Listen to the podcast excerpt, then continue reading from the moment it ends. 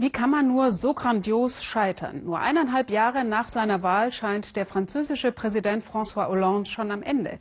Frankreich hängt schwer in der wirtschaftlichen Krise. Betriebe müssen dicht machen. Und der Präsident samt seiner Regierung hat es nicht geschafft, die nötigen Einschnitte in den Sozialstaat durchzusetzen, sondern erhöht stattdessen nur immer weiter die Steuern.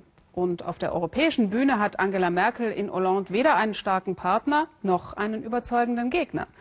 Die Franzosen gehen auf die Barrikaden. Klar, darin waren sie schon immer gut. Aber so heftig, findet mein Kollege Markus Preis, wurde schon lange kein Präsident mehr attackiert. Es ist ein Ort, der Macht ausstrahlt, Größe und Geschichte. Ich bin im Élysée, dem Sitz des französischen Präsidenten.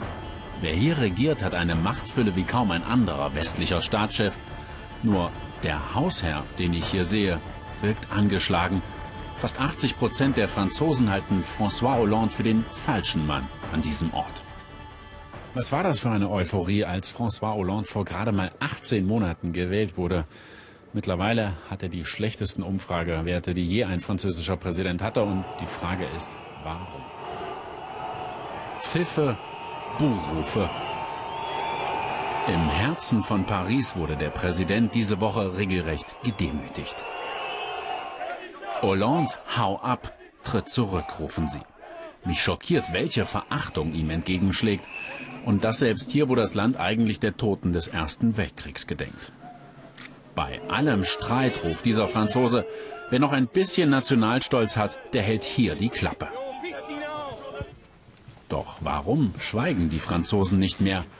Ich bin beim Figaro, einer konservativen Zeitung, die Hollande mit am schärfsten kritisiert. Der Ressortleiter für Innenpolitik erzählt mir, er glaube, dass selbst linke Franzosen insgeheim Kürzungen, eine Art französische Agenda 2010 erwarten. Hollande aber sei dazu nicht in der Lage.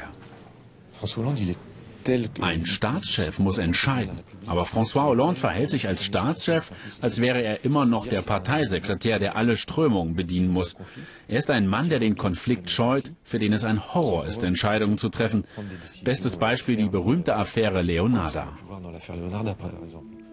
Leonarda, dieses Roma-Mädchen markiert den Tiefpunkt in Hollandes Amtszeit. Sie und ihre Familie wurden ins Kosovo abgeschoben. Juristisch alles rechtens. Doch dann gab es Proteste und Hollande erklärte in einer Fernsehansprache, das Mädchen dürfe zurückkommen. Vor, zurück, wieder nach vorn.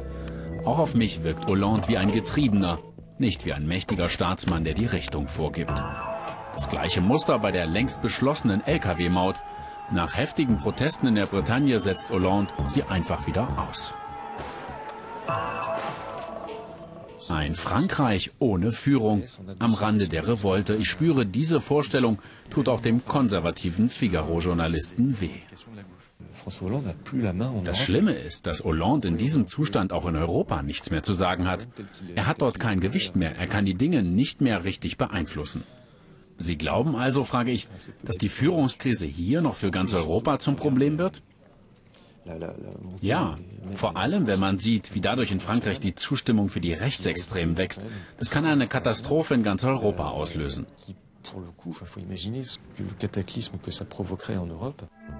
Der Absturz des François Hollande.